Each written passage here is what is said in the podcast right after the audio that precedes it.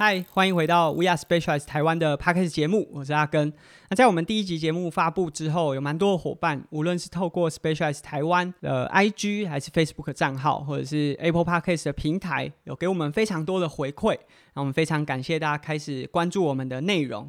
那很多伙伴也很好奇，说 Specialized 台湾的 Podcast 节目会是一个什么样的更新节奏？那基本上我们会以两周更新一集的方式，然后在礼拜四更新最新的内容。当然，很多伙伴可能会跟阿根一样，都很期待在第一时间接收到 Specialize 相关的动态，无论是赛场上的，还是产品，或者是骑乘背后的故事。推荐大家可以关注，无论是我们在 IG 上 Specialize 台湾的账号，或者是 Specialize Bicycle 在 Facebook 上面的粉丝专业，我们都会有第一时间的最新资讯。那举例来说，在这个礼拜刚结束的环意大利当中，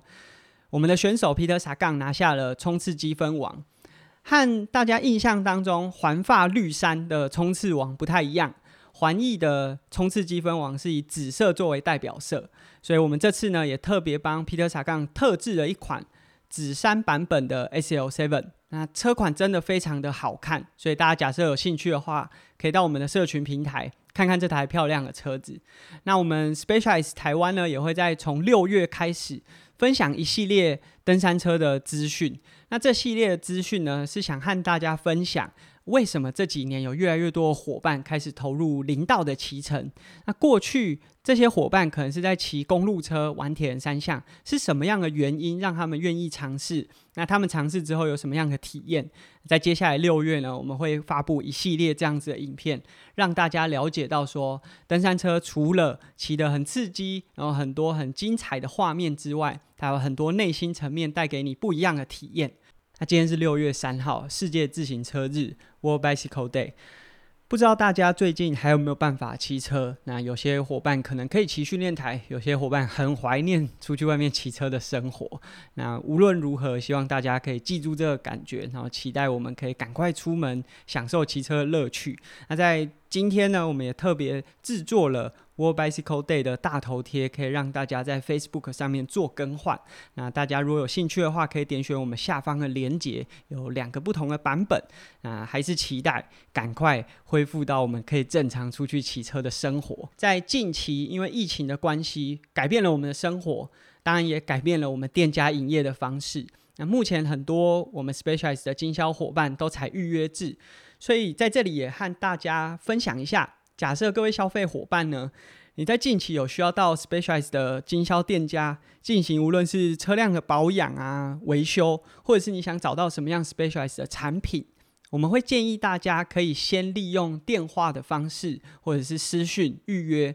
先确认说能不能提供你这样子的服务，在什么时间点前往会是最好的。那我们也希望保护所有喜欢 Specialized 的消费者呢，可以避免在外面铺露更多的风险。啊也提醒大家，在这段期间呢，还是要养成戴口罩、勤洗手的习惯。期望在疫情赶快结束，在户外骑乘的时候遇到大家。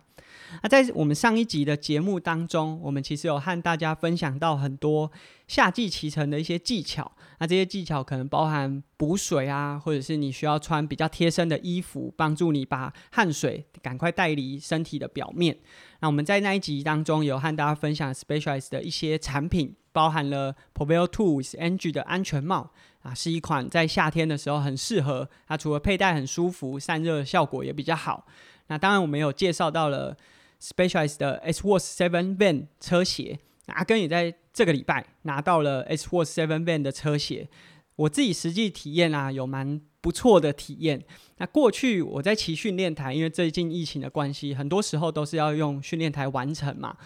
过去在骑训练台，我假设骑两到三个小时的时间，脚就会开始流汗，甚至积水，然后会从这个鞋子滴出来。那很大的原因就是因为你除了上半身会流汗之外，其实脚也是会流汗的。那我换上了 S Watch Seven Van 啊，它的透气效果真的很明显的提升。过去这是我没有去注意到一点，因为大部分的车鞋其实透气效果都差不多。那 S Watch Seven Van 真的是明显的高了一个档次，所以加上风扇的在吹啊。这个 S Force Seven Van 的透气孔有很明显的差异。那很特别的是，它包含在鞋垫上都做了很多小的孔洞，所以无论是散热还是透气都有很好的效果。那这让我在骑训练台的时候可以愿意骑得更久。你也可以想象，假设我骑了两个小时，然后脚开始滴水啊，那个感觉其实很不舒服，所以会很想要赶快下车。这样子的舒适性让我能够在车上骑更久。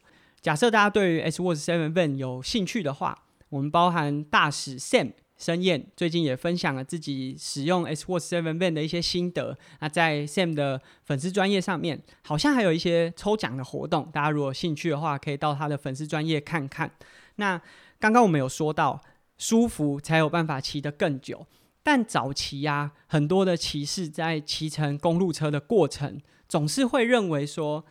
车子一定要又轻又硬，才有办法面对高强度的赛事，才可以骑得更快。那这种舒适的车就不太适合拿在高强度的比赛当中使用。其实会有这样子的想法，就认为说舒适和速度是两面刃。我觉得很大的原因是早期的车子。非常强调轻量化和刚性，这有一个原因，是因为早期啊，并不像现在认为碳纤维一定比铝合金还要轻。其实，在呃从钢管、铝合金车架转换到碳纤维是有一个过渡期的。在那段时间，在赛场上，其实你可以同时看到有些选手还在骑钢管、铝合金。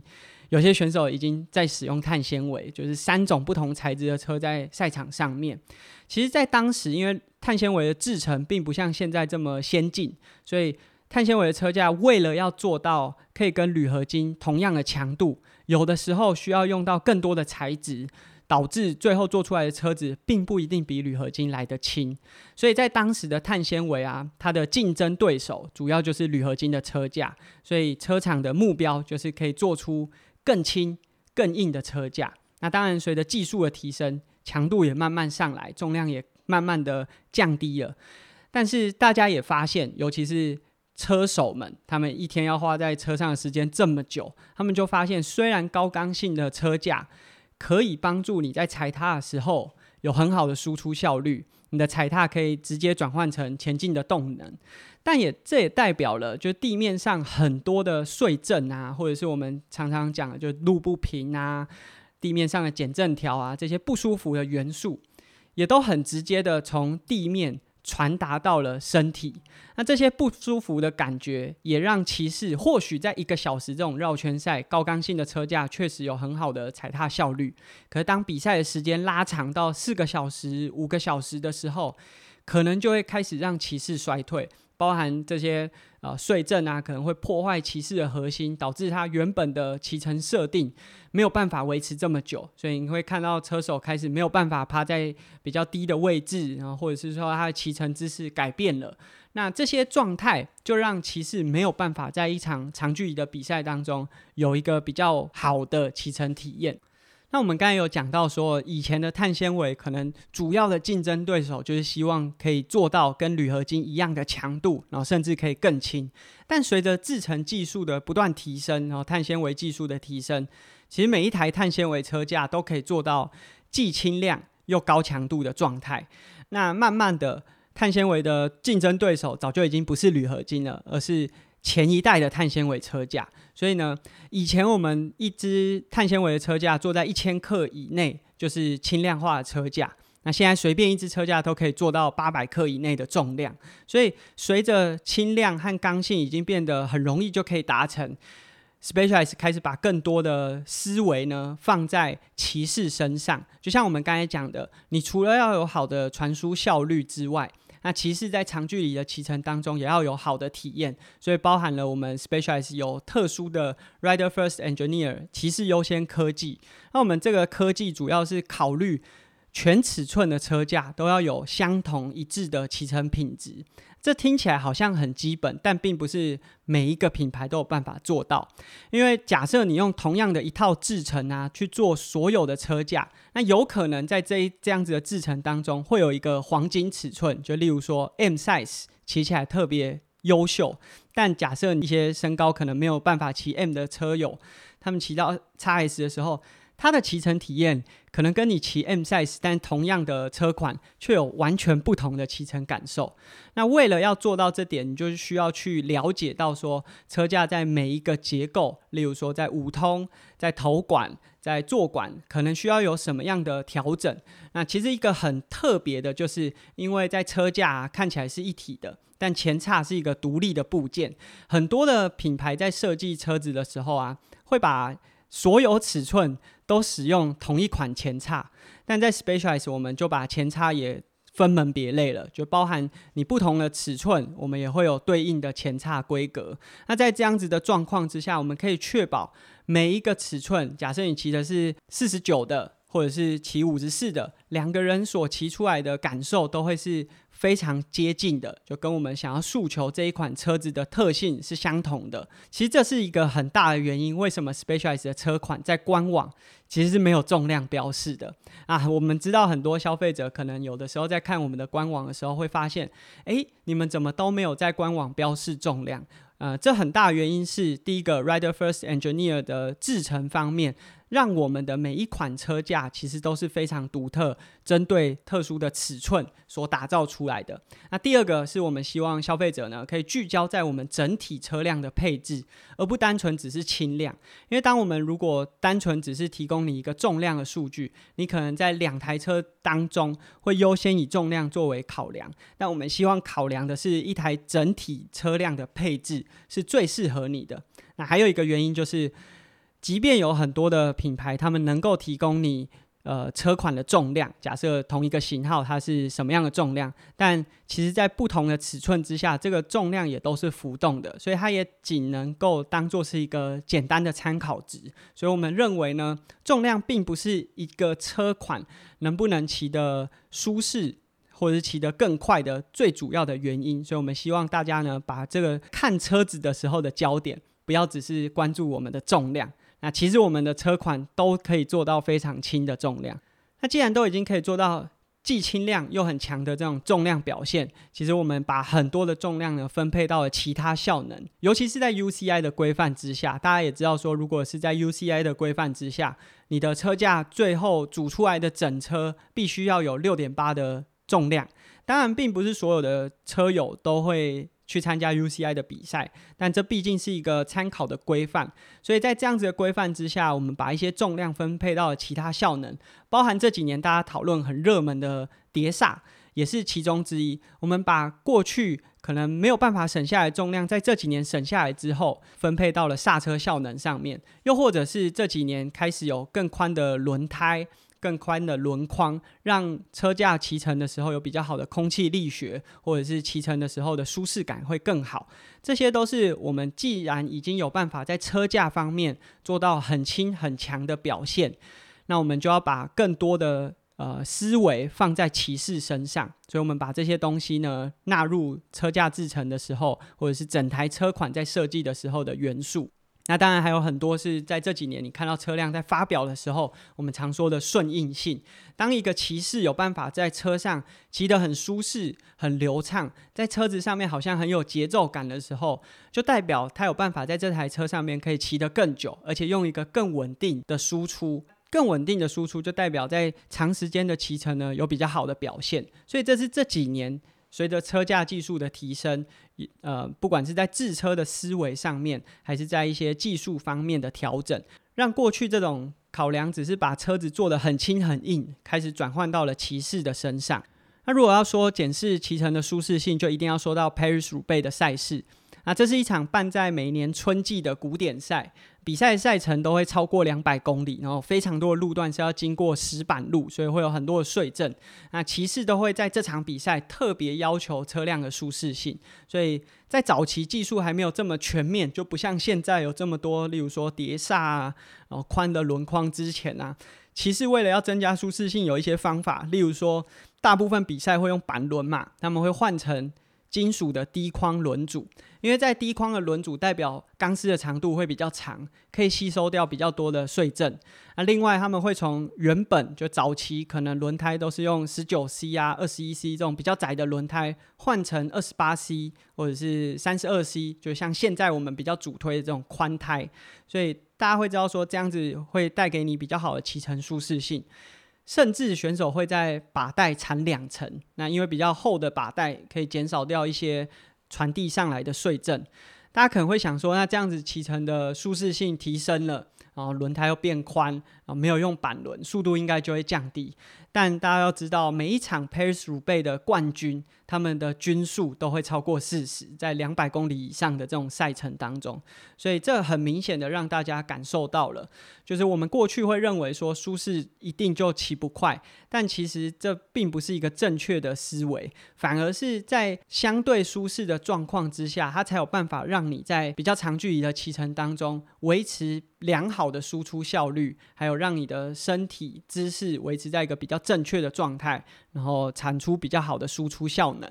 在这样子的比赛当中，选手开始考量到舒适性。那 Specialized 也在二零零三年依照 Paris 乳背后面的那个乳背呢，开发出了全新的车款车系。那在从二零零三年到现在二零二一年这段期间。乳贝这款车款已经拿下过七次 Paris 乳贝的冠军，所以你就可以知道说，这款专门为了以这种长距离然后比较舒适的设定的车款，其实它在表现上面是有非常突出的。那在二零一七年开始，乳贝的车系开始导入了 Future Shock 的技术。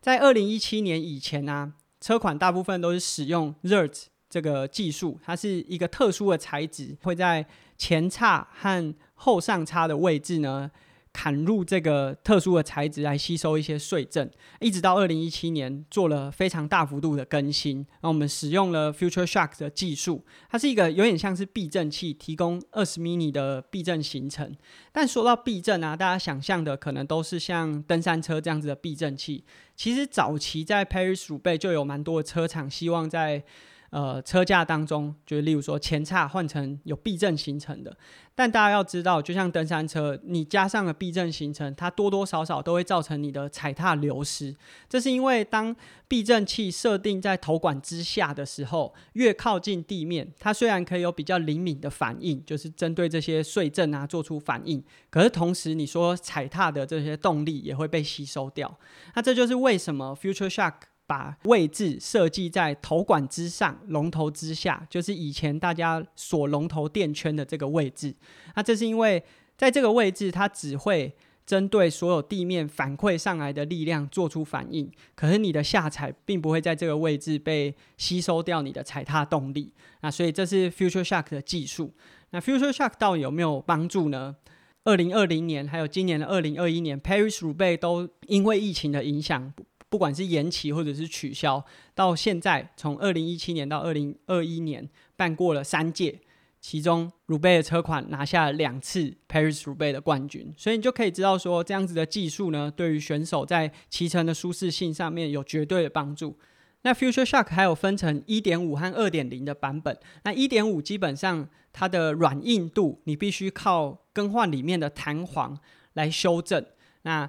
其实我觉得，如果你单纯只是骑公路，然后骑在一些崎岖的路面上面，我觉得一点五的 Future Shock 就非常足够了。因为其实实际上，除非你是骑 Gravel 或者是一些真的比较特殊的路面，你很少会用到它的旋钮功能。大部分的时候，你就是选择在同一个位置，然后去做骑乘。在 Gravel 的车款啊，因为你可能会需要到更崎岖，而且比石板路还要更困难的一些路面，你才会有需要用到微调去调整这个软硬度。阿根自己是有在二零一九年的时候有试乘过了搭载 Future Shock 二点零的乳背，那我觉得这个骑乘的感受真的很特别，就是你在骑包含抽车啊，或者是在做冲刺的时候，其实 Future Shock 并不会有太多的作动，因为你的这个冲刺的。节奏是很规律的，所以它并不会有太多的作动。但假设你特别选，例如说，我会特别选一条很不平，甚至直接骑到不是铺设柏油路的路面的时候，你的把手会有很明显抵消掉非常多这些地面传上来的碎震的感觉，它那个感觉是真的很特别的。它可以维持你的车辆行进方向，然后并不会影响你整个车身的呃，就是骑乘感受。那这个感受，Future Shock 带给我一个很特别的体验。那包含像现在阿根自己骑的 Diverge 也有搭配了 Future Shock 二点零的这个功能，所以在骑乘的过程中是觉得这真的是一个非常特别的技术。那当然，Future Shock。一定会比我们看到的，例如说 S L Seven 增加一点点的重量，但我觉得在骑乘的过程中，它并不会让你明显的感觉出哦，你的车子变重了。因为其实就像我们前面讲的，呃，现在的车子都越做越轻，所以它可以把一些重量分配到你更需要的骑乘效能上面。那以目前 Specialized 的车款当中，有除了鲁贝啊 Diverge，还有像是 Turbo。Vado SL 或者是 Sirius 的车款都是有搭配 Future Shock，可能有些是搭配一点五，有些是搭配二点零的 Future Shock 技术啊。希望大家有机会的话，其实可以去试乘看看。它，我觉得它会改变你对于舒适的车就没有办法骑快的这种刻板印象。目前的技术已经。慢慢的提升之后，有更多的角度可以放在能够提升你的骑乘舒适性。唯有你骑得更舒服，你才有办法在骑乘的过程中享受更自在的骑乘感受。那这是我们今天的节目，和大家分享了在呃车款设计方面，过去可能都是以又轻又硬作为这个卖点，然后希望可以把车子做得很轻，强度很高。但随着技术的提升，我们开始思考到每一个骑士他可能在骑乘过程中会遇到的状况，那我们希望可以有更好的骑乘体验。那也唯有更好的骑乘体验，才有办法让你在长距离的骑乘当中可以更享受你的骑乘。你一定是因为骑得舒服才会继续骑下去嘛？所以在今天的节目，我们介绍了包含乳贝的车款，还有 Future Shock 的技术。那在我们的很多器材方面，包含在轮框的宽度、无内胎的设计。很多的内容在这几年、这三年都是以更舒适、更符合骑士的需求去做设计的。那这是我们今天的节目。那如果对我们的车款有兴趣啊，我们在呃下方的资讯连接也会放入包含乳贝车款啊，还有搭配 Future Shock 技术的车款的一些相关介绍。如果大家有兴趣，可以点选下面的资讯连接。